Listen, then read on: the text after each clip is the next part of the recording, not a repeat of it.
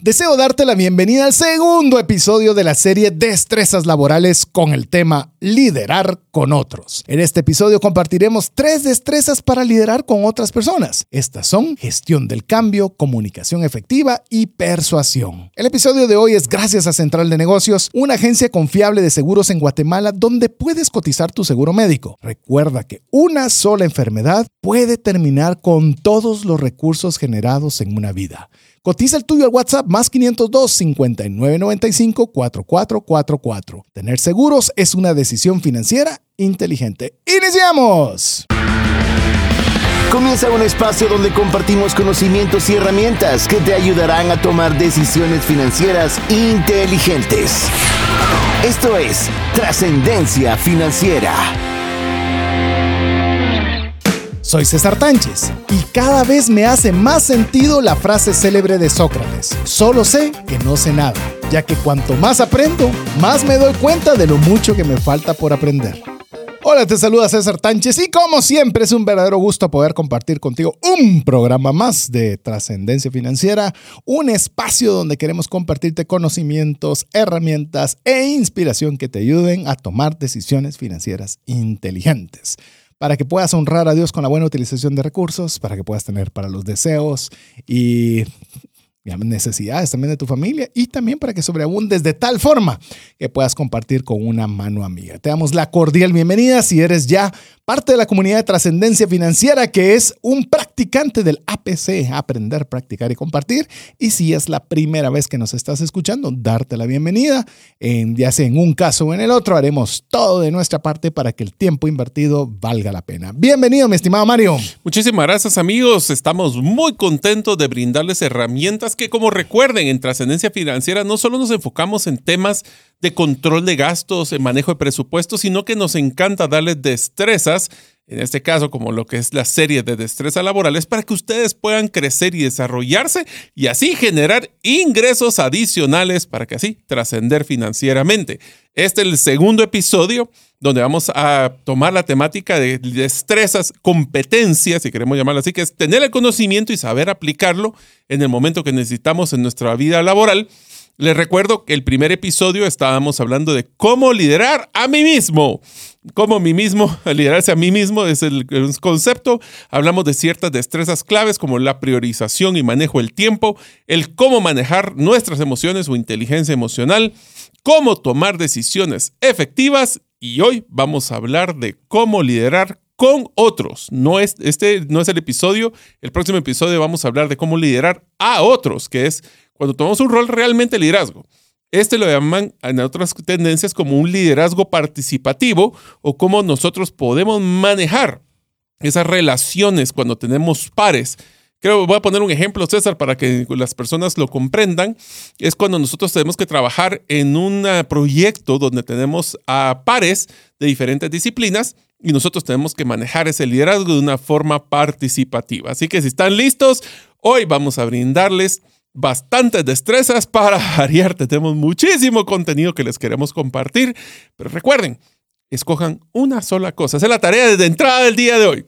Escojan una cosa que ustedes van a aplicar en la PC y lo pueden practicar a partir de mañana. Con eso, nosotros estamos sumamente contentos. Como dirían cuando se jugaba escondite, ¿listos o no? Ahí vamos. Voy, allá voy. Eh, bien lo decía Mario en el título de la serie, lo tenemos como destrezas laborales que realmente nos hubiera gustado ponerle competencias laborales, pero se podía malinterpretar con como el competir en lugar de una competencia. Entonces decidimos mejor ponerle como destrezas laborales para que fuera de una forma más fácil de comprender. Y recordemos que cuando nosotros tenemos destrezas laborales, que trabajamos sobre ellas, estas van a influir directamente en la generación de nuestros ingresos y consecuentemente pues afectan nuestras finanzas personales, la economía familiar, etc. Así que hoy, como bien lo mencionaba Mario, estamos en el episodio 2 donde vamos a conversar respecto de liderar con otros. Lo interesante es que hoy va a ser un eh, llamemos un episodio donde no solo vamos a ver qué destrezas necesitamos para liderar con otros, sino que vamos a aprovechar de distintas metodologías de distintas personas. Vamos a hablar desde las metodologías de John Kotler, vamos a ver de Spencer Johnson, eh, vamos a ver de Dale Carnegie, vamos, es decir, hoy va a ser un compendio de, de buenos aprendizajes de personas que muy reconocidas en cada una de sus temáticas para poderle eh, darle esta este conocimiento necesario para liderar con otros. Así es. La primera destreza que vamos a platicar el día de hoy es el manejo del cambio. Hay una frase que me gusta que dice que lo único que no cambia todos los días es que todo cambia todos los días.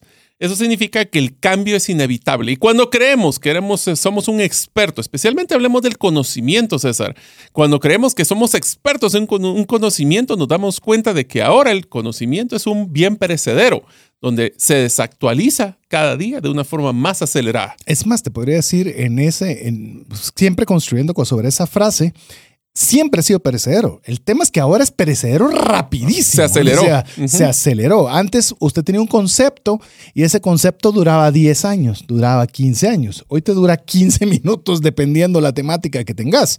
Entonces ahí es donde nosotros tenemos obviamente que ver cómo podemos liderar el cambio y para eso estamos tomando una, la metodología de ocho pasos de John Cutler. Así es, es el libro Leading Change o Liderando el Cambio de John Cutler y habla de ocho pasos para liderar el proceso de cambio, especialmente en organizaciones, pero voy a extrapolar porque esta es trascendencia financiera, que este cambio también tiene que ver y utilicen este concepto que aunque son destrezas laborales, cuando tienen que tomar decisiones de sus finanzas personales con su familia. ¿Cómo podemos manejar el cambio del estilo de vida? Agarramos un ejemplo muy sencillo, César, que tenemos una pérdida de laboral, donde nos quedamos sin trabajo o tenemos un fracaso empresarial y tenemos que cambiar el modelo de vida de nuestra familia.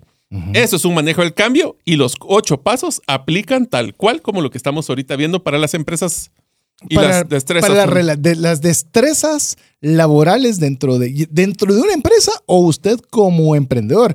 Y yo creo que el tema del cambio, amigo y amiga, si usted es emprendedor, le aplica a una velocidad más, más acelerada que alguien que está dentro de una cultura organizacional, porque de alguna forma lleva un ritmo. Pero cuando usted está emprendiendo y viendo cómo va a sacar para los frijoles, el cambio es bastante brusco. Así que... Se vuelve una herramienta inclusive de competitividad. O sea, los emprendedores tenemos una disponibilidad de hacer cambios más rápidos, tenemos menos apego a todo aquello que funcionó en el pasado, porque no hay cosas que nos hayan funcionado, porque todavía no estamos funcionando como quisiéramos. Y eso nos da una agilidad que pocas veces una empresa grande puede tener. Inclusive, le voy a decir, en dos experiencias de dos emprendimientos o dos actividades que nos relacionamos con Mario, eh, por ejemplo, los temas de documentos legales en línea. Usted quiere saber qué es eso, busque herramientaslegales.com. Eh, es, llamemos el cambio en nuestro país, no está tan acelerado como si lo si está acelerado en Estados Unidos, en el Reino Unido. Hasta eso tiene que usted, estar viendo, si no va adelantado al tiempo. Si usted nos ha escuchado ya por varios años, hemos estado conversando de Bitcoin y poco a poco suena más pero son a veces situaciones que van adelantadas en el tiempo y ahí es donde nosotros también tenemos que reconocer que a veces queremos ir más rápido de lo que va a nuestro entorno o al revés. Hay una velocidad de gestión del cambio, que ese es un tema también que hay, queremos hacer muchos cambios en nuestras empresas y hay que pelear con el día a día. Pero ¿qué tal si empezamos con el primero de los ocho pasos? Y la primera pregunta que les quisiera hacer es, ¿y por qué hay que cambiar? Por eso tenemos que establecer un sentido de urgencia. Hay que crear conciencia sobre la necesidad del cambio y comunicar la importancia de actuar de manera rápida y decisiva para abordar las oportunidades o problemas que enfrenta nuestra organización. Aquí quiero hacer un paréntesis, César, que es sumamente importante. Y es que nosotros tenemos que tomar el tema, y ahí voy a, a utilizar la palabra comunicar. No se trata solo de informar, vamos a cambiar. Y lo que va a encontrar es una resistencia al cambio. Y aquí voy a hacer un hincapié fuerte. Existen dos tipos de resistencia al cambio, el activo y el pasivo. El activo es, no estoy de acuerdo, no lo quiero hacer. El pasivo es, va, está bien, lo vamos a hacer. Salgo de la reunión y yo no sé qué está pensando él, pero yo voy a seguir con mi vida y mi día a día. Esas dos resistencias se limitan o se reducen sustancialmente cuando nos tomamos el tiempo para comunicar por qué se está haciendo este cambio. La mayoría de los líderes no les da tiempo, no tienen ese sentimiento de informar y simplemente comunican o imponen cuando hay que hacer algún cambio en un proceso. Y eh, con lo que vos estabas mencionando, me llamó mucho la atención dos, eh, dos atributos que deben de tener, haber cuando estamos estableciendo un sentido de urgencia, que debe ser rápido y decisivo. muchas veces eh, consentimos, no sé si chineando se oiga bien en todos lados, en todo, en toda la habla hispana, entonces consentimos demasiado y estamos pensándolo y lo volvemos a hacer. Cuando hay una urgencia, usted debe cambiar inmediatamente. O sea, esto debe hacerse algo hoy y lo voy a hacer con decisión. Es decir, ya lo decidió y ya está dando los pasos para hacerlo. Y como bien lo decía Mario, si esto es una destreza laboral, yo sí le quiero hacerle el énfasis con el tema financiero. Cuando algo no está bien en sus finanzas, hay que hacer un cambio rápido y decisivo. Es decir, no estar, ah, lo voy a pensar, la próxima semana voy a, hoy, ¿qué voy a hacer hoy? Y ya, esto es lo que debo hacer. Bueno, demos el primero, demos el segundo, demos el tercer paso. Pero comunicáselo al resto de las personas con las que estás conviviendo, porque si no, solo van a ver como que ahora ya el, mi papá ya no nos quiere invitar a comer, pero si no le explicamos el por qué, va a ser una resistencia más fuerte. Sin lugar a dudas. Lo hemos conversado muchas veces, pero el recordatorio siempre es bueno. Si usted quiere tener a su familia de su lado, pues debe involucrarla. O sea, debe compartirle. Y más que solo lo que está haciendo, es por qué lo está haciendo lo estoy haciendo para y esto va a tener de bueno tal cosa. Entonces ya, ya hay una mayor comprensión y obviamente a cada miembro de la familia de acuerdo a su edad y de acuerdo a su capacidad de comprensión.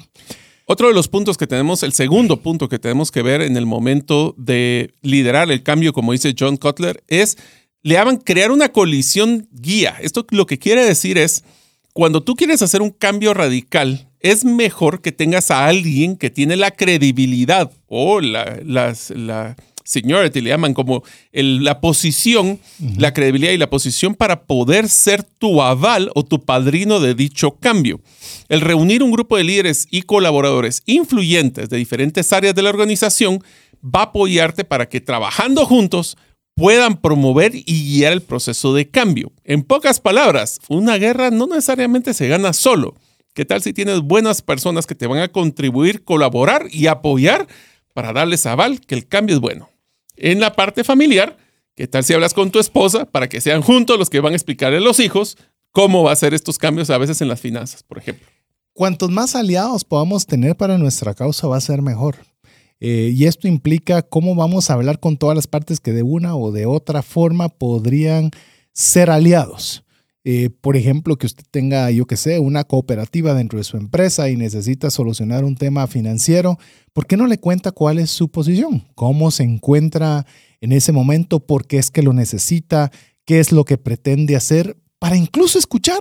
Independiente que le puedan dar o no ese préstamo, le pueden decir, mira, ya viste que si haces eso eh, vas a poner tu carga de salario demasiado elevada y entonces ya no vas a poder cubrir tus necesidades porque mejor no pensás. Y a veces solo el exponer entre todos los que nos puedan ayudar, comenzamos a tener una, una mejor forma de afrontar ese cambio. Te voy a dar una recomendación adicional que esta sí la aprendí por las malas.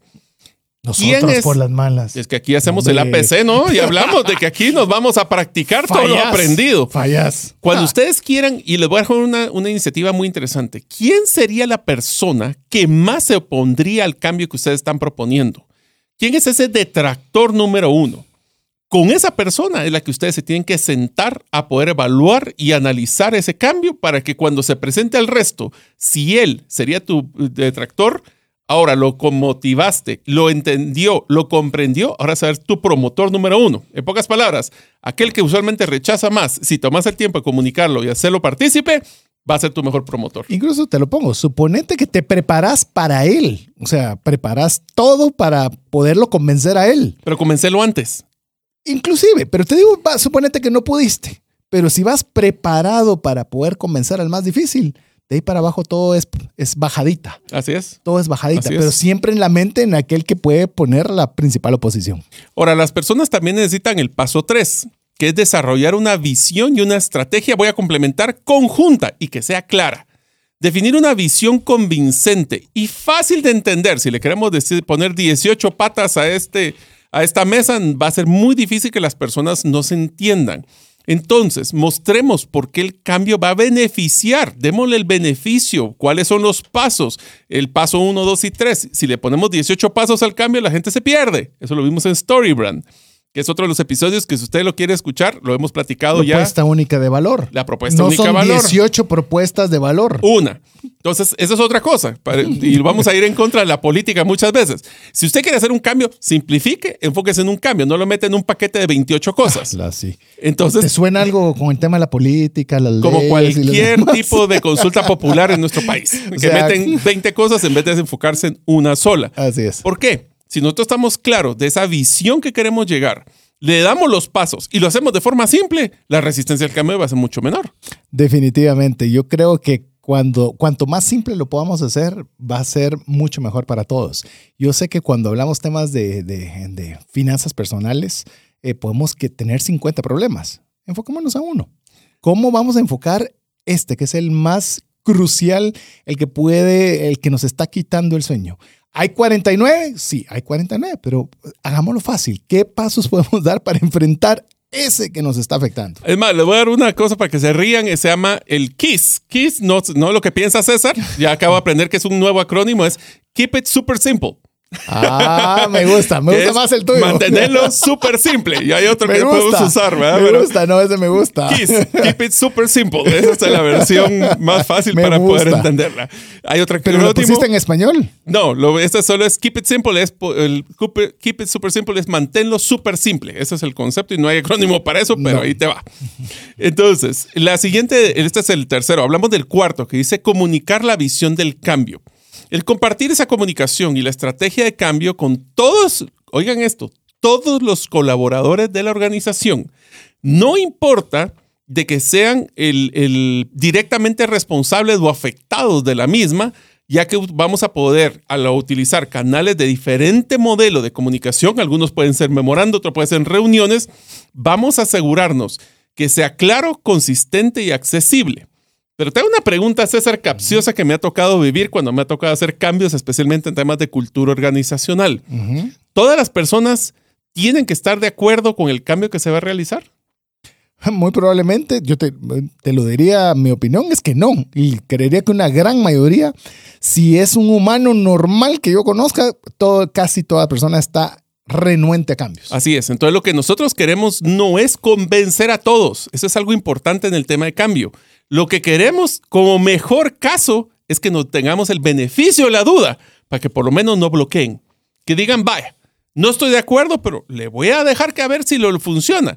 Porque lo peor que puede pasar con un amigo que me pasó, ya me pasó varias veces, es que dicen, vaya, te voy a dejar que hagas lo que quieras, pero no estoy de acuerdo y espérate que te salga mal para que te diga, te lo dije. Eso no se vale en una organización. Incluso... Eso es eh, un boicoteo. Y les puedo decir algo, algo que, que es una palabra también en inglés que se llama grassroot, que es eh, iniciar desde abajo. Es, muchas veces queremos que hayan revoluciones, movimientos, eh, cosas grandes, pero incluso Jesús arranca con 12 discípulos, 12.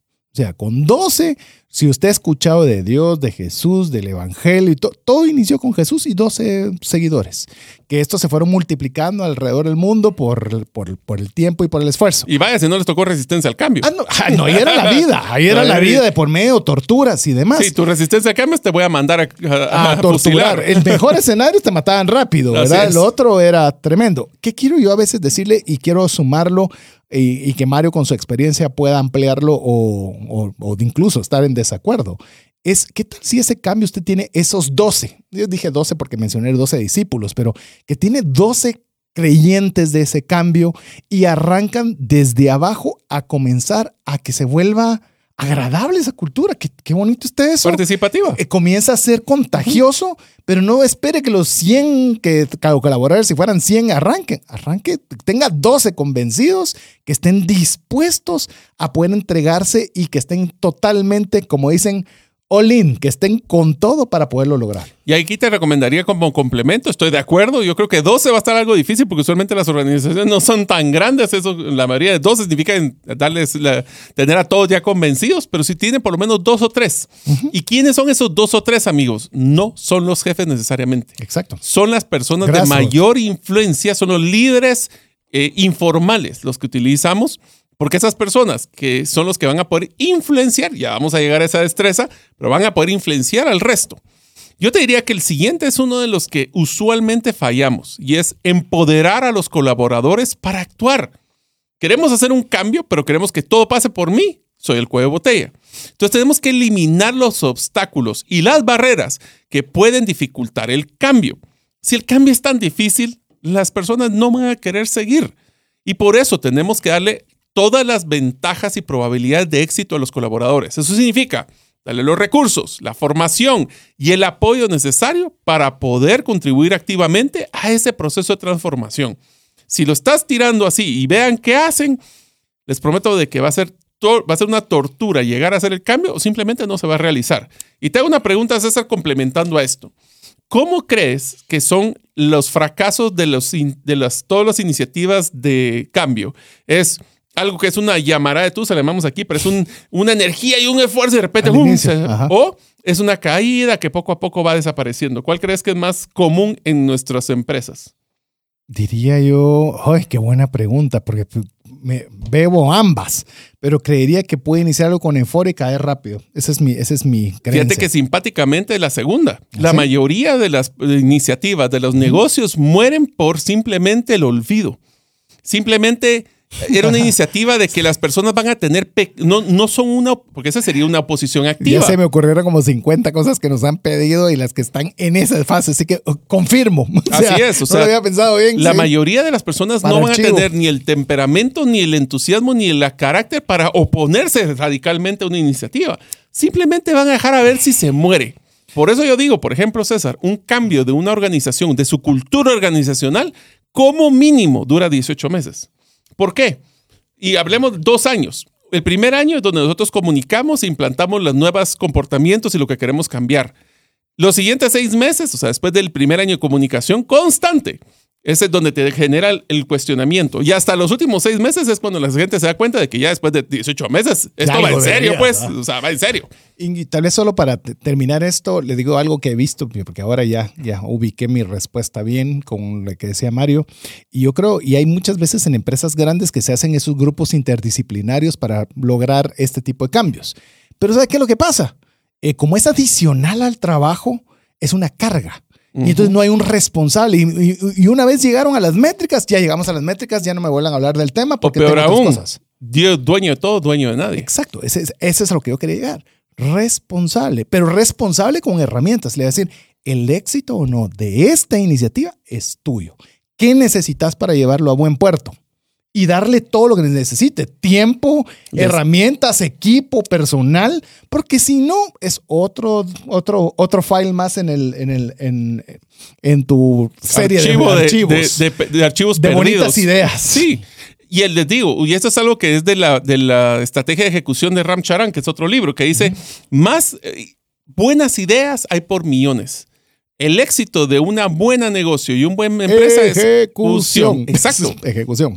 Y ahora, ¿cómo generamos una ejecución efectiva? El siguiente paso, que ah, es cómo generamos inercia a través de victorias a corto plazo. Quick wins. ¿Cómo se come un elefante? Un bocado a la vez. ¿Cómo se logra inercia? Celebrando cosas pequeñas para lograr hacer cosas grandes. Eso significa establecer objetivos a corto plazo. Si queremos hacer, mejorar mis finanzas, quiero tener un millón de lo que sea, quetzales o dólares o lempiras eh, ahorrado eh, dentro de un año, ¿qué es lo primero que tendrías que hacer hoy para poder llegar a esa meta? Porque el millón se ve lejísimos. Pero si yo tengo una meta de decir, hoy no voy a gastar en comida, eh, o hoy voy a ahorrar todo lo que pueda, o este, este mes voy a poder hacer esto. Es a corto plazo, es inercia. Lo que hace es crear esa inercia y no se te olvide celebrarlas, porque si no se vuelve el stand así como logré esta meta, era lo mínimo que esperaba de ti.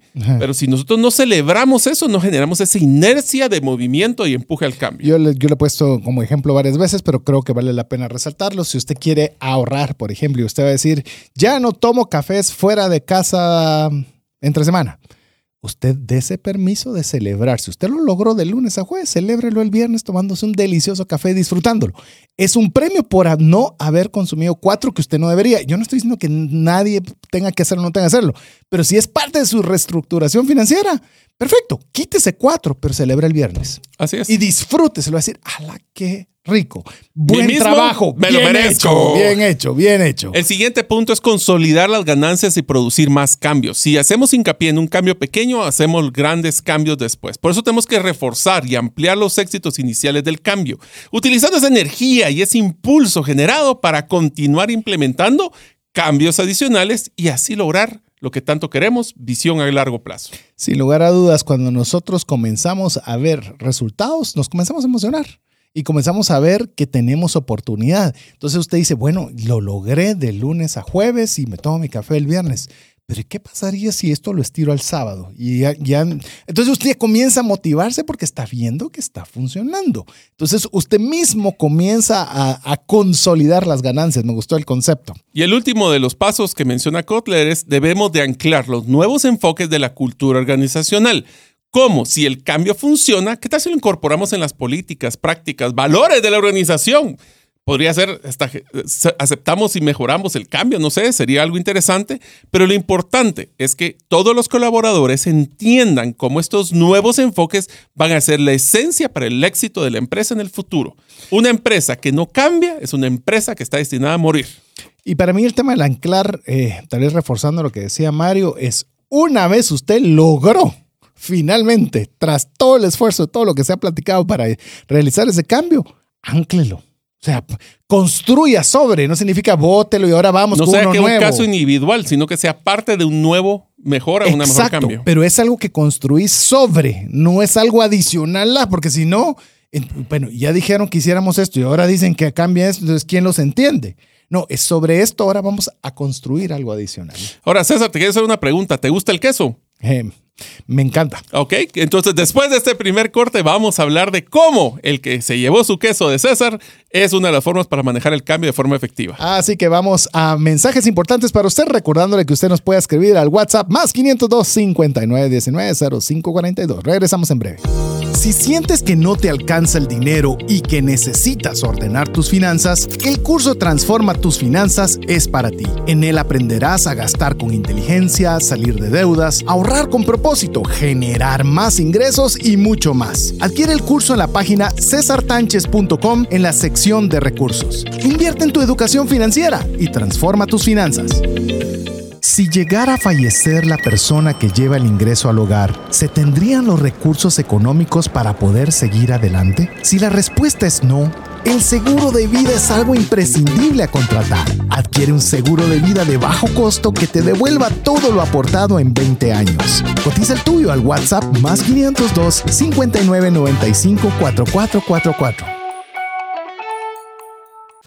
¿Sabías que según Employee Financial Wellness, un empleado ocupa más de 144 horas laborales al año lidiando con problemas personales de dinero? Mejora la productividad de tu empresa proporcionándole a tu equipo educación financiera. Solicita una propuesta al WhatsApp más 502 59 19 Si el contenido de este programa te genera valor, compártelo en tus redes sociales. Trascendencia financiera. Y nos quedamos compartiendo con Mario Y qué con tipo hambre. de queso nos gusta. Mario está diciendo un qué, un Vincent. Vincent, ese es un queso holandés. Es Ah. delicioso. O el queso azul para una ensalada. Oh, Bueno, un queso pecorino. Ah, qué rico. queso Bueno, suizo. Bueno, no dejemos, ya no vamos a dar hambre a nuestros Hablemos oyentes. de quesos, pero antes de eso, le animamos a que usted pueda ser parte de la comunidad de trascendencia financiera escribiéndonos un WhatsApp al más 502 59 19 05 42. Recuerde de guardar ese número entre sus contactos y mandarnos un mensaje. Ya con eso es suficiente para que le incluyamos en nuestro listado de difusión. Así que estamos en el segundo episodio de la serie Destrezas Laborales y en esta oportunidad conversando cómo liderar con, ojo, con otros, no a otros. Ese es el próximo episodio. Así que hemos conversado en el primer eh, segmento cómo podemos liderar el cambio a través de ocho pasos que nos, eh, que nos eh, deja la metodología John Kotler. Y ahora vamos a conversar un poco sobre Spencer Johnson, quien nos indica quién se ha llevado mi queso, uno de los clásicos libros, a ver si lo tenemos también en, en un libro de trascendencia financiera que marcó una época el libro ¿Quién se llevó mi queso? Ese fue uno de los top sellers que estuvo mantuvo por décadas en, el- en- en- de las ventas más comunes. ¿Por qué? Porque es una forma con una anécdota literalmente de ratones y quesos de cómo manejar el cambio. Vamos a hablar hoy sí corto y breve, porque tal vez lo vamos a poner en, como libro, libro de TF, pero una de las cosas que menciona el libro es que el cambio es constante. Y lo hablamos al principio Sí. de este episodio. El cambio es parte inevitable de la vida y es esencial aceptar y adaptarse a él en lugar de resistirse. Suena muy fácil, pero es sumamente difícil porque nosotros nos nos gusta acomodarnos. No sé si te vos te cuenta. gusta salir de la zona de confort. No solo eso, es que nosotros te sentimos Nadie un área de nadie estabilidad. nos. Nadie nos, sí. Yo te digo, una de las cosas que me, me sorprende es con especialistas. Hablemos de personas que son, llevan mucho Técnicos. tiempo, técnicos, doctores, Sí. abogados, eh, gente de informática que es muy conocedora, es especialista, no le gusta el cambio. ¿Por qué? Porque le ha costado mucho llegar a este punto de conocimiento y cualquier cambio los desestabiliza. Pero eso es una de las cosas que tenemos que estar dándonos cuenta que esa información que aprendí también se está desactualizando. Yo creo que tal vez lo que nos debería preocupar es cuando no veamos cambios. Yo creo que eso debería ser una alerta. A ver, eso te lo voy a poner para que ustedes amigos tengan así la forma visual de esto. ¿Cuántos de ustedes que son papás de repente, mira, no hacen ruido los niños? Algo están haciendo. Hay que irlo saber. Hay que ir a verlo porque es peor cuando están haciendo bulla, pero es mucho peor cuando están callados porque no sabemos qué está haciendo. Así debería ser el cambio. Si no está cambiando, hay que preocuparse más. Y como bien lo dice Spencer Johnson, también la segunda, el segundo consejo es anticiparnos al cambio. Uno no solo es por qué no hay un cambio, sino cómo deberíamos nosotros anticiparnos. ¿Qué está sucediendo? Mire, nosotros por, lo mencionábamos con Mario, eh, tenemos este tema de herramientaslegales.com, tenemos el tema de Bitcoin. Y son algunas cosas que le comienzan a decir, ¿será que yo debería modificar la forma en la que utilizo los documentos legales? ¿Será que yo debería poder eh, ver una forma más de cómo el mercado financiero está cambiando? Y ahí a Omar Álvarez, un buen amigo, los decía, ¿saben por qué me gusta viajar a Estados Unidos? Dice, ¿por qué? Le decía, porque ahí ve uno el futuro. Y, y- y realmente porque ve muchas iniciativas muy nuevas que lo ayudan a uno a anticipar los cambios donde uno se encuentra. Por eso es importante ir a ferias, por eso es importante ir a, a- Sacar webinars. a- a convenciones, porque uno se da cuenta qué está sucediendo y uno puede anticipar el cambio. Bueno, esa es una de las cosas por las que vamos a la conferencia de Bitcoin, por ejemplo. Pero te voy a decir uno donde también estamos hablando de estrés laborales y aquí les voy a decir a ustedes, amigos, que si ustedes realizan esto, les prometo que van a ser sumamente valorados en su organización. Uno de los lugares, si ustedes están teniendo interacción con sus clientes constantemente, es muy común que nosotros tengamos un producto exitoso y nos acomodemos a ese éxito. Pero nos damos cuenta que las necesidades de los clientes cambian todos los días. Y si tú eres una persona que interactúa con los clientes y logras identificar esos cambios de patrón de consumo o de conducta y lo llevas como una iniciativa para tu empresa, vas a generar un valor tan grande que ahí van a ver cómo los van a estar buscando para promoverlos. Otra, otra, otra observación importante que nos hace Spencer Johnson es, recuerda, estamos, el cambio es constante, anticiparse al cambio. Y la tercera es abrazar el cambio. En lugar de ir en contra, ¿qué tal si adoptamos una actitud positiva, abierta, para que sea más fácil adaptarnos y encontrar nuevas oportunidades? Esto no es fácil. Esto es difícil. ¿Por qué? Porque estamos abrazando algo que desconocemos, que no tenemos la plena certeza de cómo funciona.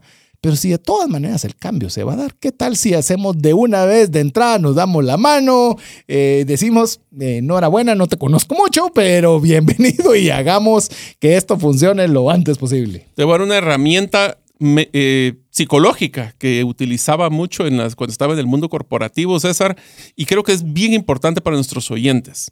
Cuando existe un cambio, especialmente cuando es un cambio muy radical de nuestro estilo de vida, voy a poner el ejemplo, si perdemos el trabajo y tenemos que hacer cambios fuertes en nuestras finanzas personales, la respuesta es necesito ahorrar o quiero ahorrar o debo de ahorrar. Lo primero que nosotros pensamos es no se puede. Si apenas estoy sacando, tengo las tarjetas topadas, no se puede.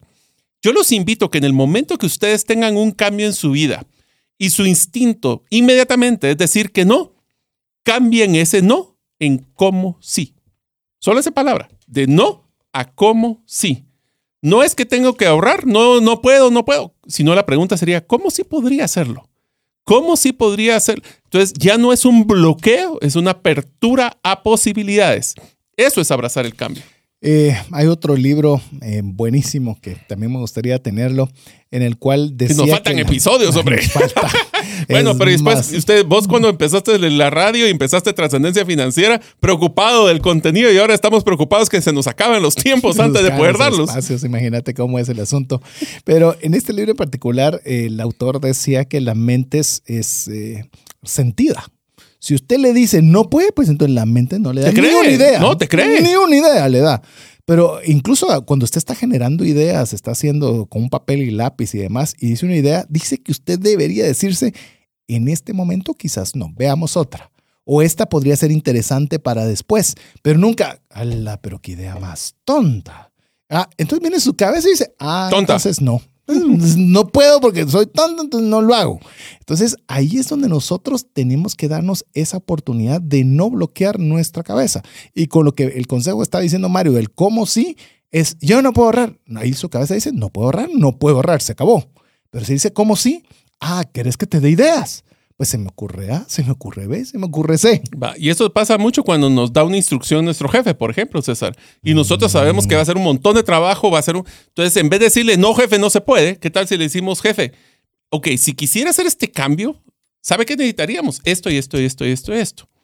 El hecho, nadie que nosotros quiere una persona negativa, pero tampoco hay que ser tontos y decir amén. Entonces, lo que tenemos que decir es, en vez de decir que no, es decir, cómo sí se podría y si están dispuestos a dar lo que platicamos anteriormente en el primer segmento, las herramientas, empoderamiento y todos los recursos, entonces nos damos cuenta de que estamos abiertos a oportunidades. Eso aplica también a los emprendedores. Los emprendedores, si miran eso y dicen, yo, yo no puedo competir con los grandes, es imposible. ¿Qué tal si decimos, cómo sí? Bueno, utilizando una segmentación, agarrar un nicho, hacer diferentes, propuesta única de valor, un buen storytelling. O sea, nos damos cuenta de que en vez de bloquear, abrimos oportunidades. Así que abrace el cambio y recuérdese esa frase que lo cambia todo como sí. Eso le ayuda, le va a ayudar. Y esa es su tarea para hoy. A ver, la primera, ¿qué tal si la próxima vez que ustedes inmediatamente digan un no? Piensen en el cómo sí, me cuentan por el más 502 59 1905 42 cómo van a ser sus experiencias de ahora en adelante. Póngase a pensar, ¿cuál ha sido aquella cosa que usted ha dicho un rotundo no? No. ¿Qué tal si le pone dicho cómo, sí? Ajá, interesante. A ver, otra característica es que debe ser adaptable. Es una habilidad clave si usted quiere enfrentar a los cambios, pero también beneficiarse de los cambios. Si usted es inflexible, a mí me encanta la, ver cómo eh, me gusta mucho la imagen de las palmeras. Le digo, es algo que disfruto tanto porque usted vaya con una palmera y trate de moverla, no puede moverla con sus fuerzas. Pero viene un ciclón y mire esa palmera se mueve para todos lados y no se va de donde está sembrada. ¿Por qué? Porque si bien es, es llamemos es fuerte, pero es, es flexible. Puede aguantar esas dificultades y esos desafíos gracias a su flexibilidad. Y digo, qué gran ejemplo. Por eso le digo, me gustan mucho las palmeras. Digo, uno debería estar bien sembrado, pero flexible. Me gusta que estés usando ya siempre ejemplos de plantas. Ya viste que estamos evangelizando aquí a César con el tema de plantas. Esta no, no me pongas eh, para quien no ha oído. Yo no estoy en contra. Lo que pasa es que Mario es un. Ya hablo, hablo, es parte de mi negocio estar hablando de plantas todo el santo día. Entonces ahora ya César que lo estoy diciendo constantemente me, me, llena mucho de orgullo. Correcto, pero no me va a pensar que soy anti. Demostró que es flexible con, con el tema de las plantas. Y la flexibilidad también te va a decir una cosa: puedes pivotear puedes cambiar dirección y puedes enfocarte a veces en lo necesario. Te voy a decir una de las cosas. Uno de los problemas más grandes cuando nosotros hacemos un cambio es no ser flexibles en las suposiciones del cambio. ¿Qué quiere decir esto? Si nosotros tenemos una hipótesis, porque al final del día todo cambio es una hipótesis. Sí, Yo no sé si va a funcionar o no. Nadie tiene certeza de que los cambios van a ser exitosos. Entonces, si estamos constantemente siendo flexibles de que las hipótesis, los supuestos, hay que validarlos permanentemente aprender, corregir, componer, lanzar y volver a hacer, nos damos cuenta que esa flexibilidad del cambio va a ser más dinámica y se vuelve competitividad de tu negocio contra otros. Inclusive con lo que estás diciendo, eh, no todo cambio es una hipótesis. Lo voy a todavía ponerlo así con mucho respeto y cuidado. La vida es una hipótesis. O sea, yo puedo pensar que voy a ir a mi casa después del programa de radio. Es una hipótesis. O sea, Si te cae un rayo, choca, un accidente, lo que sea, Es sí. una hipótesis, o sea, es un plan pendiente de ver si se Nuestra va a poder ejecutar. Es un plan que tenemos que validar todos los días. a cada minuto y cada segundo, ya sea que nosotros influimos directamente, fue Dios el que influyó directamente, fueron las circunstancias las que influyeron directamente, pero si se da cuenta, esos son los cambios que nosotros no tenemos ningún control. Y te diría Aparte que el último punto que nos enseña quién movió, quién se llevó mi queso es hay que disfrutar el proceso de cambio. Te voy a decir una característica es importante. Hay que ser curioso para disfrutar el cambio. Eso de que sabe, dar y humilde para poder saber que no- yo no me las sé todas y que voy a poder eh, ver los cambios como un tema de desafíos y que sea a veces hasta desconcertante y yo tengo que aprender y tengo que validar y por eso nos va a dar una gratificación intelectual cuando funcione o como yo digo, o ganas o aprendes. Y si tú no aprendes, entonces sí estás haciendo un mal cambio. Y te lo voy a, te lo voy a confirmar lo que vos estás, o voy a validar lo que vos estás diciendo con el tema de la curiosidad y la humildad en el tema de disfrutar el proceso de los cambios. Eso es lo que sucede cuando usted viaja. Cuando va a un país que no conoce, eso es un cambio. Puede, ser cambio de cultura, cambio de idioma, Freestyling. cambio. de- y aunque vayas preparado, o sea, y aunque vayas preparado, el momento de estar Siempre ahí. pasan cosas diferentes. Y, y una cosa es lo que lees y otra cosa es cuando aterrizas a ese lugar donde es absolutamente diferente. Y eso es un cambio, pero es un cambio que cuando vas con los ojos abiertos, con la actitud adecuada, con el ánimo de disfrutarlo, comenzás a ver que ese cambio no era malo, lo comenzás a ver como algo agradable. ¿Qué tal si nosotros tenemos una actitud de, de viajero? Una actitud de turista para cada uno de los cambios y decir, todo lo cambia. Es más, buscad los cambios. Yo no quiero comer la misma comida que como en Guatemala. Yo quiero comer una comida diferente. Quiero comer la comida del lugar. No quiero ir a los mismos lugares que. Quiero ir a otro lugar porque estoy buscando el cambio. ¿Qué te parece? Mentalidad de turista. Yo creo que deberíamos de renovar la serie de viajando, fíjate, de cómo... No hemos hablado de viajes no hemos últimamente. hablado de viajes últimamente. Creo que ya es hora de que volvemos de ¿Qué viajes. dice usted, segunda tarea? ¿Deberíamos hacer una serie o un programa refresh relacionado con viajes? Si usted quiere que lo hagamos, escriba al WhatsApp más 502 59 19 05 42. Y esto de viajes, les recuerdo, hicimos algunas series como cómo sobrevivir financieramente a Disney, cómo lograr hacer planificaciones del costo de viaje, Transporte, vimos temas también de vimos transporte. transporte, hospedaje, experiencias. Experiencias, vimos Bueno, también. no sí. se la vendamos más. Si No. ustedes quieren, ¿Usted quiere? no lo manda. Ahí está. Y para eso vamos a tener que entrar a la segunda destreza. Imagínate, solo llevamos una destreza hasta el día de hoy. eh, de, de estas, de este primer, eh, segundo segmento de liderar con otros. Y ahora vamos a hablar de algo que Esta es clave. no solo es clave, sino que suponemos que hacemos bien. Y es la comunicación efectiva. Así que, ¿qué tal si empezamos hablando de qué es la comunicación? Empieza que aquí hay dos palabras. Una que te estás comunicando y la otra que lo estás haciendo de forma efectiva. Ahí ya la pusiste la cosa Complicada. bien interesante. Así que hablemos de la comunicación. Mire, la comunicación es un proceso y aquí viene, no es monólogo, es, de es bidireccional, es de dos vías. Y para ahí, esta es quizás uno de los principales errores cuando nosotros queremos trasladar un mensaje. Hacemos monólogos, deberías hacer y por lo tanto este con nuestros hijos y me, da culpa de una vez, se lo digo de una vez, con nuestros hijos, con nuestro cónyuge, con nuestros colaboradores, con todo lado. Nosotros solo damos de un lado. Escúchame y poné en acción. Bueno, pero no por eso Dios nos dio dos orejas y una boca para escuchar el doble de lo que hablamos, pues. Ah, Esa es una frase que es muy común. Por eso ahí tuve que poner un freno porque es bien difícil. Es, póngase a pensar cuántas veces usted hace un monólogo versus las veces que es una comunicación en dos vías. Por eso es tan importante, es más importante, y se lo voy a poner, esta es la, para que se acuerden bien de este concepto, es más importante entender que ser entendido. Ufa, esa está buena. Y para eso es importante que no solo tratemos de expresar nuestras ideas y pensamientos de forma clara, sino escuchar activamente. Oigan esto, la comunicación efectiva se logra solo si tenemos una escucha activa y entender la perspectiva de los demás. Es bien difícil tratar de comunicarse cuando es una imposición de una idea en vez de un intercambio. Piensen esto como un baile. Yo cedo, ahora tú cedes y así nos vamos comunicando para entender los puntos de vista. La- eh, hablemos de finanzas personales. Es sumamente difícil entender por qué tu esposa o esposo o, o tus papás tomaron la decisión que tomaron que a veces nos meten problemas financieros. Pero si nosotros no escuchamos, tal vez nos enojamos y no escuchamos el punto de vista de la otra persona, difícilmente la vamos a solventar.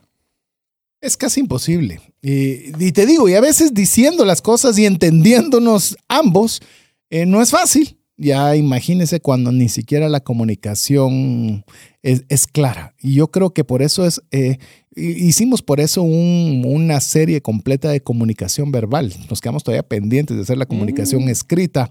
Eh, queremos, ah, me gustaría también un refresh de cómo hacer una presentación efectiva. ¿Cuántas personas tenemos que hacer una presentación? Y a veces lo que hay es un montón de palabras que están, pero eso ya, ya, ya, ya catarsis, ¿verdad? Pero si usted también quiere que hagamos un refresh relacionado con cómo hacer una presentación efectiva, pues Ya les dijimos los estándares. Si no hay Sí. menos de 30 personas, Ah, no sí. hacemos la serie, No, ni el eso no. episodio. Así que Mucho 30 trabajo para no tener 30 personas que por lo menos digan, "Mm, me sería útil. Ahora, uno de los puntos claves también de una comunicación efectiva es que tiene que ser simple y claro. Para poder comunicarse es importante no solo ser claro, sino conciso. El que Conciso mucho y habla. conceso. Conciso y conceso está bueno. Eso me gusta. Conciso y conceso. Y eso significa de que las personas más exitosas en la comunicación dicen mucho con poco. Ajá. Son personas que escogen sus palabras. El que mucho habla es que poco ha planificado su comunicación. Por eso evitemos también hasta temas como las jergas o las frases que son demasiado complicadas o regresa a Story Brand donde hablamos hasta los acrónimos. Ese tipo de cosas lo único que hacen es confundir a las personas y el que confunde pierde. Pierde. If you confuse, You lose. you lose. Eso lo dice Storybrand. Lo dice en Entonces, Storybrand. tengamos claro que a veces, y, y dense cuenta, cuando ustedes tienen una presentación o van a hacer una presentación, el que va al grano es el que toma las ideas y el que logra comunicar su punto. El que se extiende y hace media hora, una hora, dos horas de plática. Para darle que- vueltas al mismo lugar. No, y la gente se pierde, o sea, se desconecta. Acuérdense que las personas tienen en su cerebro el chip de desconectarse si lo que están escuchando no es relevante para ellos.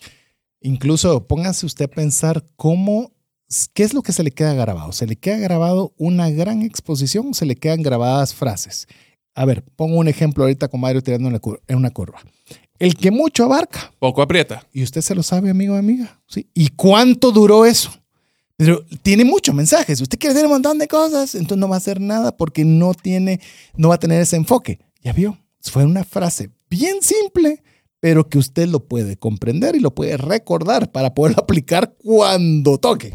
O ganas o aprendes. Fácil. APC, Fácil, aprender, practicar y compartir. Se da Así nos cuenta, vamos. frases que sean cortas. Y si va a complementar esas frases o esa enseñanza que usted quiere dar, lo va a hacer con historias. Porque la historia lo va a, mantener, va a mantener a su audiencia contento y ya me estoy metiendo en presentaciones efectivas. ¿de vista? Ya, tranquilo. Pero, pero sí, es importante la claridad. Eh, Hay veces que nosotros, y ese es un error, y lo digo, a ver, lo voy a decir, total, que me escuche, que me tenga que escuchar. Por ejemplo, vi en cierto canal de televisión un canal médico, donde pues tenían un espacio los médicos para poder contar todos sus títulos, todas sus cosas, y estaba viendo, dije, qué interesante, voy a ver qué van a decir un montón de palabras que no entendía nada. Es que lo vascular y entra en no sé qué y en no sé cuánto. Entonces dije, ¿a quién está enfocado ese canal? ¿A nosotros que podríamos necesitar un servicio o a otros médicos? No, está el paciente para que se dé cuenta de la importancia. ¿Apostamos? No es claro para mí, es claro para un médico, para otro médico. Entonces tenemos que tener hasta la claridad de para quién es claro. Así es. Porque nosotros, como bien lo dijo Mario, y me gustó mucho ese concepto, más importante que, que ser entendido es Aprender a entender.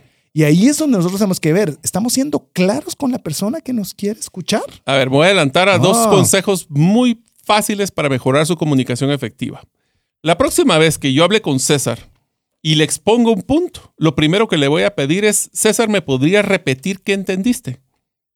Ese es número uno. El segundo punto, la próxima vez que alguien llegue y te exponga algo, ¿qué tal si tú le dices, solo quiero estar claro, César, te voy a decir lo que entendí? Solo hacer ese ejercicio de repíteme lo que, me acabo- lo que te acabo de explicar y déjame que te explique o te, te- te comento lo que yo entendí, aclara muchas cosas. Pero fíjate que vos te fuiste un paso más allá, porque yo lo tenía, o que repíteme. No, ¿qué tal si nosotros repetimos? Por eso Ya son cuando las alguien- dos. por eso te digo, me parece genial la mía extra que diste, porque yo tenía la primera. Pero la segunda, ¿qué tal si usted se toma el tiempo de decir, muchas gracias, Mario, por lo que me indicaste? ¿Te puedo repetir lo que comprendí? Va, Sabes que esa es una de las estrategias ¡Qué número uno. No, pero y este, esto lo aprendí en las cosas básicas de servicio al cliente. Si tú quieres tener una empatía con tu cliente, ¿qué tal si tú tomas papel y lápiz y le repites lo que te dijo, especialmente cuando está enojado o cuando está molesto? Y le dices solo, don César, solo quiero entender su problema en su tarjeta de crédito, le va a doler. Ay, Mira, lo que te pasó fue esto y esto. Usted le dijo tal y tal, esto fue. Primero lo que demostró es que le pusiste atención. Segundo, le interesás, porque por eso estás apuntando. Y tercero, estás validando que lo que vos creíste es lo mismo que él te quiso decir. Me parece fantástico. Qué, qué Pero bueno. buenísimo sería que lo pudiéramos nosotros implementar en nuestra vida cotidiana, no solo de una vía, sino de doble vía. Me parece genial. Ahora, te quiero contar una pequeña anécdota de mi vida, César, aunque no lo crean mis amigos. Yo cuando era joven era muy introvertido, muy introvertido. O sea, era aquello que no me gustaba relacionarme con las personas, eh, me costaba, nunca se me va a olvidar que cuando estaba en primer grado primaria, imagínate hace cuánto tiempo, primer grado primaria para el Día del, del Padre, eh, nos pusieron y nos contaron, nos pidieron que contáramos un chiste. Ajá. A veces me acuerdo del chiste, que es lo peor.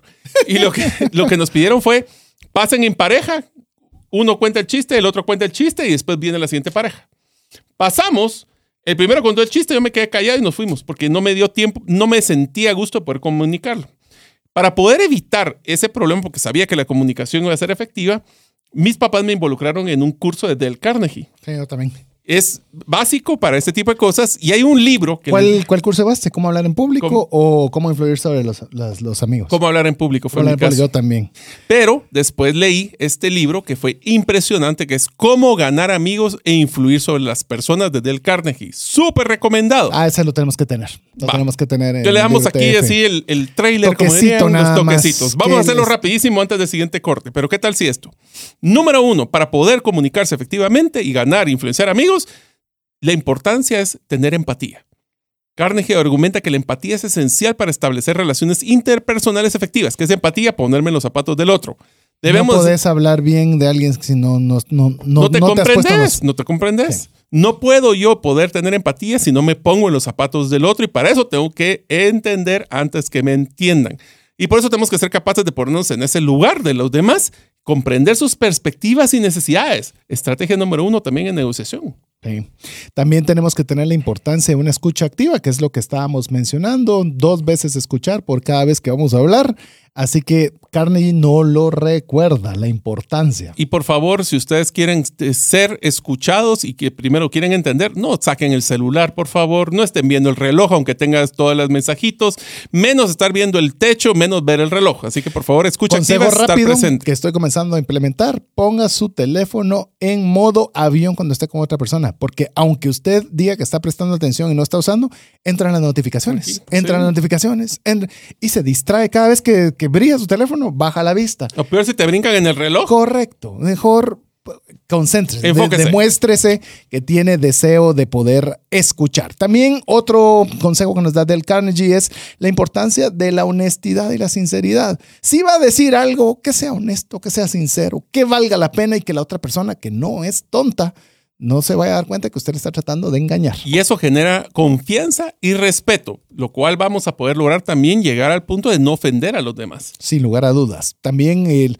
algo bien interesante en la comunicación, los elogios y la apreciación. Pero sinceros. Sin lugar a dudas. Porque si no, va a ser peor. De hecho, quiero mencionarlo brevemente. Si alguien conozco que, que practica muy bien esto, es Aner Mejía, que usted lo escucha los días lunes, y si lo escucha en vivo en su programa que se llama Tendencias. Es una persona que siempre encuentra un atributo, ¿cómo decírtelo? Y uno a veces trata de decir, ¿de dónde le salen tantos? o sea, es más, lo veo, digo, ¿será que es fingido? ¿Será que es natural? Sé que es natural, ahora se lo digo, pero a veces que uno se lo cuestiona, pero es algo que se nota que ha sido trabajado. Y uno de los que solo voy a mencionar porque vamos a estar en el siguiente episodio hablando de él, es que hay que resolver los conflictos. No se vale estar acarreando equipaje emocional porque eso va a generar un tema de tener malas relaciones. Así que vamos a ir a mensajes. Le recordamos que le dejamos como tres tareas. De las tres tareas que usted puede escribirnos al WhatsApp más 502 59 19 05 42, la que recuerde yo de las dos que dejé, que es si usted quiere que hagamos nuevamente una serie o un refresh relacionado con viajes.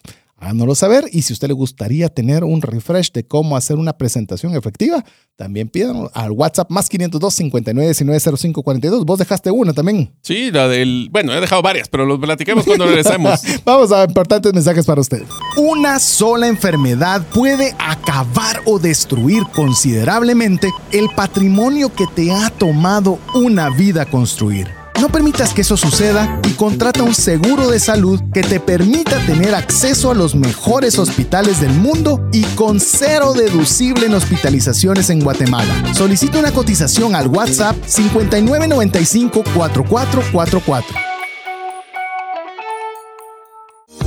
Si sientes que no te alcanza el dinero y que necesitas ordenar tus finanzas, el curso Transforma tus finanzas es para ti. En él aprenderás a gastar con inteligencia, salir de deudas, ahorrar con propósito, generar más ingresos y mucho más. Adquiere el curso en la página cesartanches.com en la sección de recursos. Invierte en tu educación financiera y transforma tus finanzas.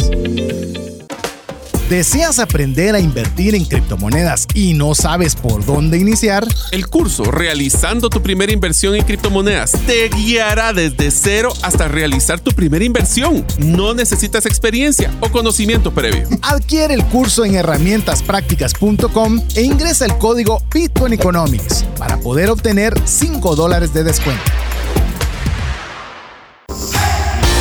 Apliquemos juntos el APC de trascendencia financiera. ¿Qué significa APC? Aprender, practicar y compartir. Y si usted cree que vamos a una velocidad muy alta, prepárese porque todavía nos falta mucho más, más velocidad. Lo importante, por eso lo decimos, es que usted tenga el podcast. Podcast, si no sabe qué es podcast, es el audio del programa que lo puede escuchar en Spotify, Apple, Google Podcast, Alexa, lo que usted desee. Sabe que recientemente le estaba comentando a Mario que escuché un podcast que fue tan bueno, pero tan bueno que lo tuve que escuchar tres veces y ese podcast duraba dos horas. Y la segunda y la tercera con papel y lápiz, porque uno aprende mucho. Era muy difícil decir que iba a poder captar todo lo que estaba aprendiendo solo escuchándolo una vez, así que lo animamos, escuche el podcast y si usted quiere todavía hacerse la vida más fácil, pues escríbanos al WhatsApp más 502 59 19 05 42 pidiéndolo y guardando ese número entre sus contactos y nosotros le hacemos hasta el favor de enviárselo con link reducido, porque antes, ¿sabes que ¿Por qué nos mandan el link tan largo? Deberían buscar un lugar donde sea más corto. Hasta eso tuvimos que contratar para que les sea más fácil todavía y no abarcarle mucho espacio. Lo hice de una forma sarcástica para el comentario fue bien recibido, pero ya así como fue bien recibido, también lo pusimos en práctica. Pero bueno. Una de las cosas que tenemos que platicar en la comunicación, César, es que no toda la comunicación es hablada existe la comunicación no verbal. Vamos a tener solo varios, cuatro puntitos sobre esto, pero yo le diría que el punto más importante es la congruencia. Sin lugar a dudas. Si lo que dices y haces no es congruente, no eres creíble. Yo no sé si a usted le ha pasado con alguno de sus hijos, no sé, tal vez a usted no le ha pasado. Cualquier similitud de la vida real es pura coincidencia. Y escúchame lo que te estoy diciendo, le dicen a su hijo o hija, y le está escuchando, pero con los ojos así como quien dice que molesta. Bueno, te voy a decir una de las situaciones que a mí me pasó. y, y, lo puedo decir con, desde el tema de la humildad, de que me fue una falla que hice. Y estábamos teniendo ciertos momentos donde teníamos problemas financieros y les dije a mis hijas, miren, vamos a tener que recortar un poco los gastos. Y en ese momento que por casualidad, de repente apareció una guitarra más en mi casa. O sea, fue congruente ese mensaje de que si hay que recortar gastos y de repente yo, aunque hubiera sido que lo compré meses antes y lo había pagado meses antes, pero el mensaje fue incongruente. Y entonces, y me lo reclamó una de mis hijas. Me dijo, papá, pero si tenemos financiero, ¿por qué esta, esta guitarra nueva aquí, pues? Y me dijo, tienes razón. Inmediatamente la vendí y esa fue cabalmente una comunicación no verbal. Dijiste algo, pero la actuaste diferente y no era congruente. Y las acciones pesan más a veces que las palabras. Ay, ¿usted cree que, nadie se da cuenta? Porque de, mí nadie se fija. Ah, todos los ojos están puestos en usted, aunque usted no lo crea. Y te voy a decir un dato bien interesante. De, de acuerdo a los estudios que hicimos en este contenido, nos dimos cuenta de que aproximadamente el 93% de la comunicación total es la no verbal. Es las acciones. Lo que significa es que nosotros podemos decir mucho hasta que estemos verdes, pero lo que hagamos va a pesar más. Yo creo que tenemos que cuidar mucho nuestra forma de expresión, incluso parte de las presentaciones que se Hasta hacen los efectivas, gestos y es los gestos, cómo Sí. usted mueve las manos, cómo hace la dicción. Hay muchas cosas que influyen que un mensaje llegue de forma adecuada. Es decir, si usted se para, le voy a poner otra, vez, ya me metí en tema de, de- de presentación, pero es, es clave. Si usted comienza a hablar y dice taca, taca, taca, taca, taca, taca, taca, taca, taca, taca, taca, y no se mueve, como dirían los de Snoopy, bla, bla, bla, bla, bla. cabal, no oyes nada. Entonces la comunicación no verbal es clave, es crucial. Si usted, por ejemplo, se, algo que, que yo aprendí, por ejemplo, es cuando estoy hablando con alguien para bajarle la atención, me relajo. O sea, hasta mi postura de sentarme es diferente para decirle, tengo tiempo, estoy dispuesto a escuchar. Y eso dice más que uno estar que, llevándoselas de listo, interrumpiendo a cada A ver, rato. voy a hacer un ejercicio con su permiso, mis queridos oyentes, para que podamos hacer un pequeño ejercicio de cómo la incongruencia entre lo que digo y lo que y la forma en que lo digo es diferente. Imagínense que estamos cumpliendo ya nuestro decimoquinto eh, próximamente. Vamos a tener el decimoquinto aniversario con César y le quiero pues, sentarme con César a felicitarlo. Y empiezo yo así. César, no puedo creer que vas a llegar ya a 15 años. Es que es imposible. No lo puedo creer. Es que no puedo creer que lo estés logrando. Yo no puedo creer y comprender de qué estás haciendo. Te felicito, pero es una felicitación que es increíble. ¿Lo sentiste así como que felicitación o más regaño? Eh, casi quise quitarme los audífonos para no escucharlo tan fuerte. Vaya, pero ese es el tema donde estamos teniendo el mensaje y la forma en que lo estoy diciendo. Incluso la comunicación no verbal puede ser, y, esto utilícelo con criterio, ¿verdad? Obviamente no, no me lo tome textual, pero hay, una, hay un proverbio bíblico que a mí me gusta mucho que dice que con regalos se llega a los reyes. ¿Qué tal si en lugar de tanta cosa, como lo dijo Mario y lo expresó obviamente de forma sarcástica e irónica, usted compra un detalle muy sencillo y lo envía? Y le dice, te felicito por los 14 aniversarios que has tenido, estoy seguro que los próximos 15 serán mucho mejores. Pero es el gesto. O sea, Kiss. O sea, kiss. ¿Verdad? Keep it super simple. Entonces usted va a poder hacer cosas que no son verbales, pero que van a tener un mayor impacto y van a decir, wow, qué especial, me parece fenomenal. La simpleza a veces es tan importante. Por eso te hablamos de que las palabras, los gestos, la forma, la postura tiene que ser alineada. Otra de las cosas, y vamos de nuevo, estamos llegando a presentaciones, pero no voy a parar ahí, pero por ejemplo, una persona que está dando una presentación y tiene las manos en la bolsa es una persona que no genera confianza. ¿Por qué? Porque el mensaje que está mandando es que tengo algo escondido. Solo así de sencillo. Sí, que está, o con, las, o con el puño, si se da cuenta, vea a los políticos, vea a los políticos, no importa en qué momento, Ni en a qué país. pone y, y ponen el puño, significa es enérgico, Fuerza. es fuerza, y entonces yo puedo ir contra todo. Eh, es- todo ese tipo de cosas son planeadas. tengan Tenga mucho cuidado. porque las, también la comunicación no verbal tiene que ser adaptable al lugar y con las personas que estemos haciendo. Sí. Por ejemplo, voy a poner un ejemplo muy sencillo. Si uno va a ir a hacer, eh, a platicar o a tener negocios con una persona que es de descendencia japonesa, el agachar la cabeza es normal. Si uno hace eso en Latinoamérica, lo miran extraño. Entonces, cosas tan, y no voy a entrar a gestos más complicados, pero esas son de las cosas que tenemos que aprender. Por ejemplo, también si estamos haciendo negocios con muchos de los países asiáticos, entregar la tarjeta de presentación con las dos manos, Sí. en vez de entregar una o ahí te la mando. O sea, El espacio, eso es algo que aprendí Uy, sí. y se lo digo, lo aprendí por, por una gran iniciativa. También puede escucharla porque la tuvimos en el programa a Sandy Cardona con Faces and Cultures y participando de varias de las actividades que ellos hacen de, de, de que van en fin de año de intercambio cultural y de estudios de guatemaltecos, principalmente Estados Unidos, niños, niños, niños y jóvenes. Algo que es bien interesante, les explicaban, miren las distancias entre una persona y otra. Es decir, el norteamericano necesita más espacio. Más espacio que el latino. El latino da beso, abraza. Es, es Dale, el, el espacio del latino Sí. es muy corto, es muy pequeño. Pero el del norteamericano no le gusta que se le acerquen demasiado. Ya no personal. digamos el asiático. El asiático tenés que tener mucho espacio adicional. Y eso es comunicación no verbal. Imagínese que usted latino y llega a Japón y y le- saluda de beso a toda la de, de o sea, beso, ay, Dios. Una cachetada le van a dar. Por eso siempre en el tema de la comunicación no verbal es bien importante hasta informarse de a qué segmento, a qué tipo de persona usted quiere o va a acercarse. ¿Y por qué le digo esto? Ah, pero usted está hablando de viajes, ¿no? ¿Qué tal si su jefe es un norteamericano que acaban de venir y usted quiere saludar de abrazo? No, no.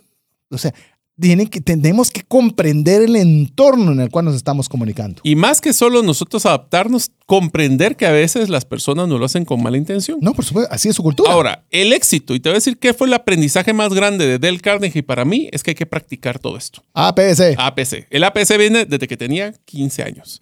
Ahora, el último de las destrezas que vamos a platicar hoy, porque es muy importante, y estamos hablando de liderar con otros, es la persuasión. La influencia también le llamamos. Porque tenemos que estar claros que estamos tratando de enfocarnos a intereses, a veces no posiciones. Si yo quisiera influir en las personas, no me tengo, como diríamos la expresión en Guatemala, sentarme en el macho. o sea, tenemos que ser, regresamos a flexibilidad, que lo hablamos anteriormente. para tener una buena persuasión, tenemos que enfocar y centrarnos en posiciones que no necesariamente son rígidas. Y si quisiera, si la otra persona es muy rígida, tenemos que buscar, eh, hablemos de negociación, a veces temas que nos unen antes de enfocarnos en los puntos de vista que queremos eh, proponer o, crear. Y cuando estamos negociando, podemos esperar que la otra parte sea rígida. O sea, sería comprensible entender que la otra persona tenga una postura en la cual no se quiere mover. Entonces, ¿a quién le toca? Poder estar buscando la posición. Sí, pero hay que tener cuidado y no vamos a entrar en un tema de negociación porque sé que tenemos ahí contenido para poder sí, entretenernos. Y una serie también al respecto. Una serie de negociación, pero tenemos que estar claros de que las posiciones y los contextos es parte de la vida humana. Pero para tener soluciones creativas, hacer innovación y tener un ganar-ganar, vamos a tener que conocer cuáles son esos intereses, no posiciones. Y lo voy a poner de otro lado los mensajes, no la forma en que el mensaje está llegando.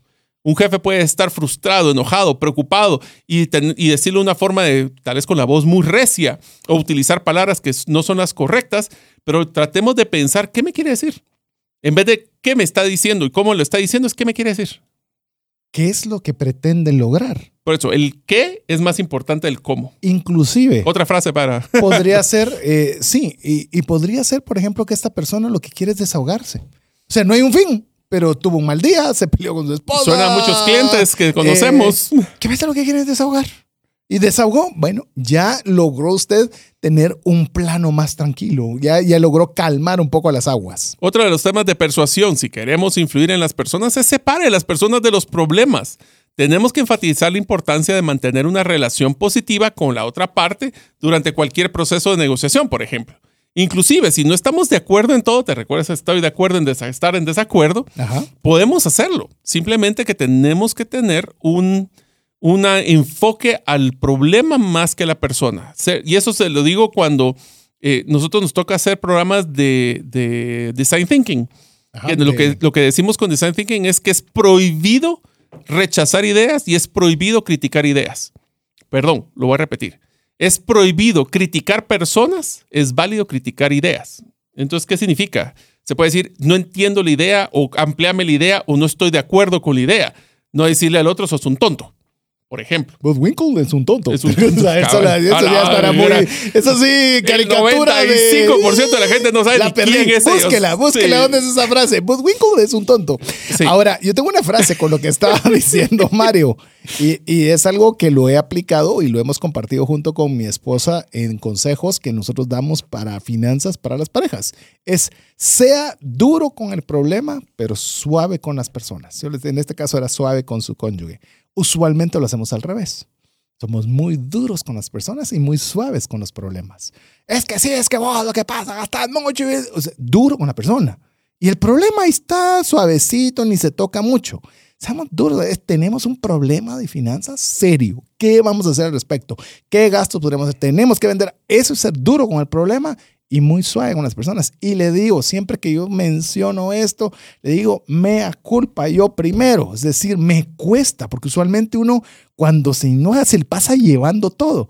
Pero si usted comienza a practicar lo que hoy le estoy diciendo, que es lo que trato constantemente y todavía no es un área totalmente ganada, es duro con el problema, suave con las personas. Yo quisiera adelantarme tal vez un poco al contenido, César, y entrar directamente a los aprendizajes de uno de los libros que personalmente me gusta mucho, que se llama Influencia, la psicología y la persuasión de Robert Cialdini.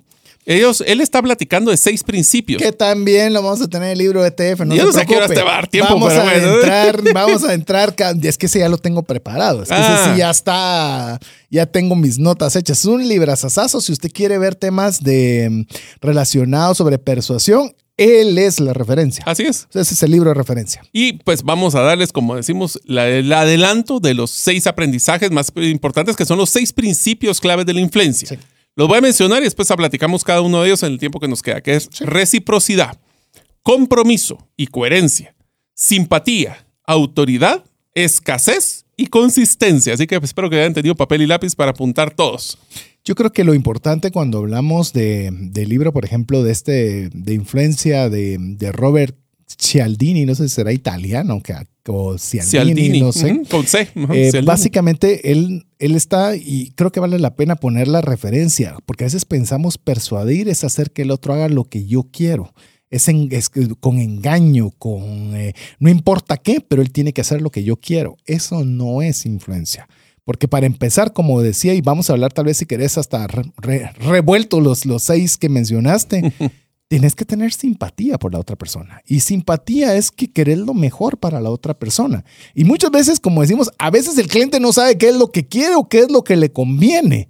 Y, y nosotros la influencia lo tengo que hacer cambiar. No, es que yo quiero que estés mejor.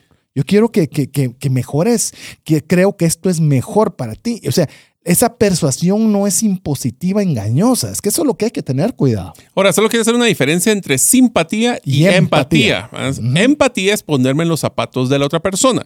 Simpatía se refiere a la tendencia de las personas a ser influenciadas por aquellos a los que percibimos como simpáticos o similares a ellos. Y aquí hay un tema bien interesante con el tema de influencia. Una persona rara vez va a dejarse influenciar por aquellas personas que, no considera que no tienen credibilidad. Debería o que no te agradan. Es decir, yo no sé por qué, pero no me agrada. No me ¿No agrada. eso? y, y lo malo es que a veces es la química. no sé no hay es. química. Pero también, y te diría que la mayoría de las veces no es tanto No, así, este, sí, sino que es más un tema de que ¿será que él tiene la credibilidad como para poder dar un punto de vista que yo voy a aceptar?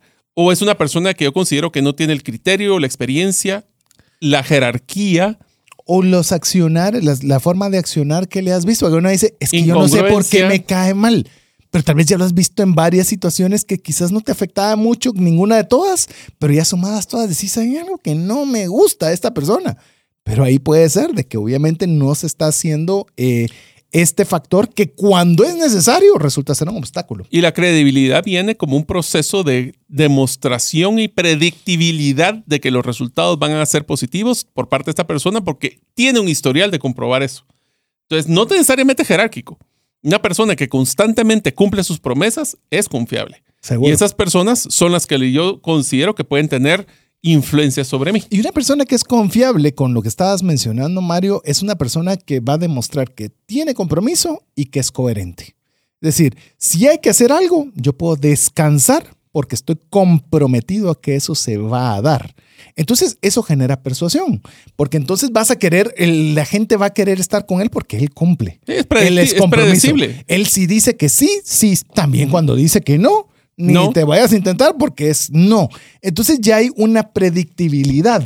Y esto anima a la persona a que cuando él diga algo pueda ser más fácil que pueda persuadir a otros porque tiene esa confiabilidad que vos mencionabas. Y la coherencia, que esa la- lo platicamos anteriormente, sobre que sus acciones, pensamientos y palabras son las mismas o tienen la misma línea. El momento que nosotros decimos una cosa y hacemos otra, perdemos esa, ese, poten- ese poder que tenemos para influenciar a las personas. Y te digo, y eso ha sido algo de lo que, por lo menos como, como proyecto, como trascendencia financiera, hemos cuidado mucho, ¿verdad? Porque hay personas que son muy hábiles para hablar de muchas cosas, pero no sobre los recursos. Y al no ser coherentes, o con, perdón, pueden hablar, mas no necesariamente son congruentes lo que puedan decir con lo que puedan eh, enseñar o decir. Y ahí es donde nosotros procuramos que las personas que estén acá pues, tengan una coherencia comprobable para que nosotros podamos aprender. Incluso ponerte temas de inspiración TF. Vemos personas que han logrado hacer cosas interesantes de las cuales podemos aprender. Sí. Y, y- y así podernos todos nutrir y poder, como siempre, y voy a aprovechar a decirlo porque siempre va a haber alguien que diga, ¿por qué invitaron a fulanito y sutanito? Porque ninguno somos perfectos. Tome lo bueno y deseche lo malo. Pero eso ya es un tema de decisión personal. Te voy a dar un tema aquí es, que es un poquito álgido, César, pero es importante que lo platiquemos con Sí. el tema de influencia y con el tema de coherencia.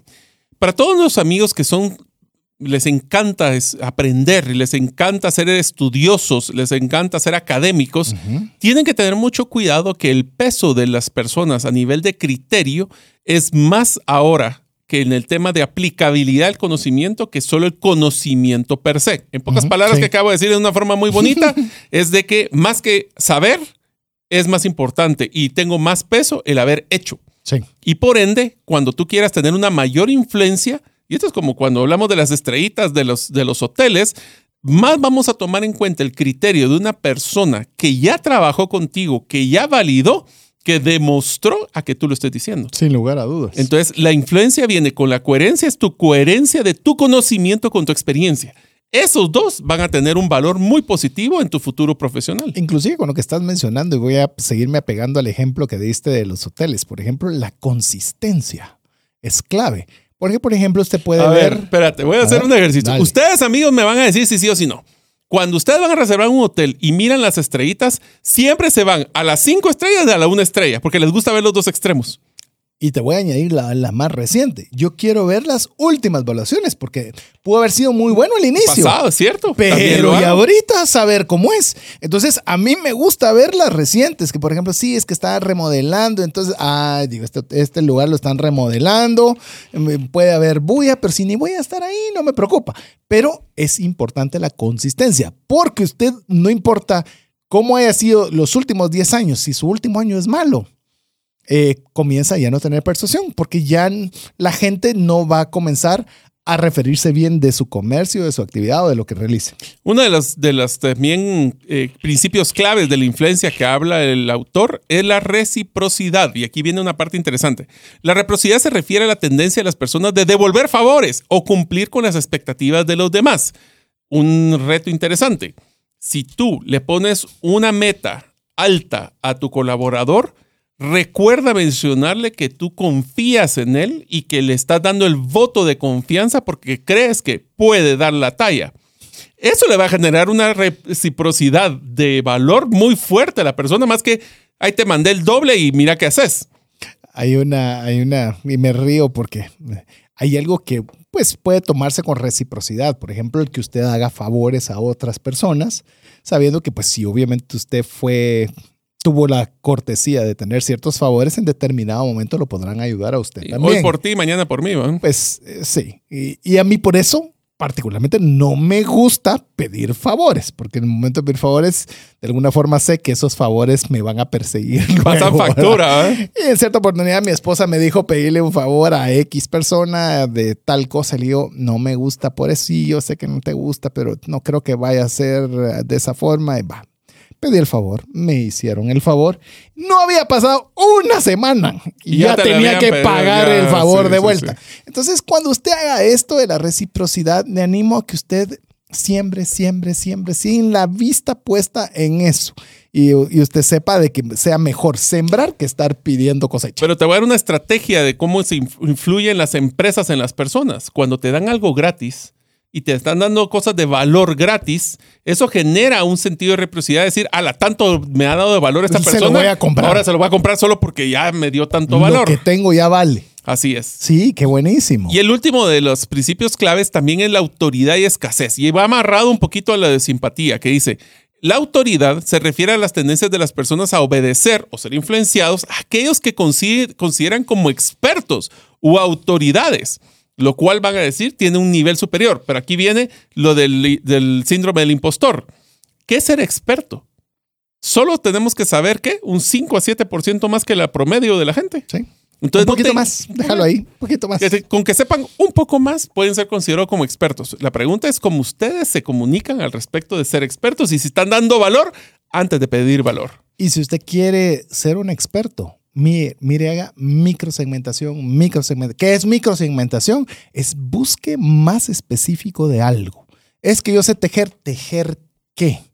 Yo soy experta en tejer ropa para Sí. niñas recién nacidas.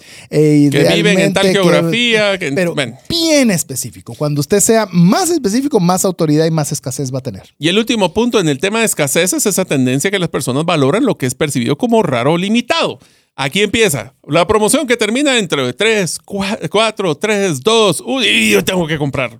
Bueno, O lo solo que hay es un Picasso, solo hay un... Mona Lisa. Va a ser más, más alto el costo que algo que hay en abundancia. No voy a entrar al tema, pero los NFTs, el tema de Bitcoin, Bitcoin, bueno, todo todo ese- eso se basa en ese concepto de escasez. Sin lugar a dudas. Así Pero que bueno. lo que tenemos escaso es el tiempo porque se nos ha terminado. Queremos agradecerle que usted haya estado con nosotros. La verdad que fuimos rapidísimo. Hoy más que nunca le decimos vaya a escuchar el podcast. Eh, escríbanos al WhatsApp más 502 59 19 05 42. Díganos yo quiero el podcast y guarde ese número entre sus contactos. Y listo, se lo enviaremos semana con semana a cualquier parte del mundo. ¿Qué tal? Que se oyó muy bien, ¿va? Así que Mario, llegamos al final. Acuerden, amigos, las destrezas son, a diferencia del conocimiento, ustedes acaban de tener conocimiento ahorita. No se vuelve destreza si no hacen el APC. Así que todas las tareas que le hemos dejado, los aprendizajes, ¿cuál van a aplicar mañana? Apliquen algo de que aprendieron hoy, mañana o hoy mejor y les prometo que su vida va a cambiar sustancialmente. Mucho más mejor si lo hace usted hoy. Así es, eso. Vas a querer, no vas a querer, si no, no va va a jugar. Ahí está, vaya. Así que en nombre de Mario López Alguero, Jeff en los controles, su servidor César Tánchez, esperamos que el programa haya sido de bendición y esperamos contar con usted la próxima semana, si así Dios lo permite. Mientras eso sucede, que Dios le bendiga. Si el contenido de este programa te genera valor, compártelo en tus redes sociales. Trascendencia financiera. Esta es una producción de iRadios Guatemala Centroamérica.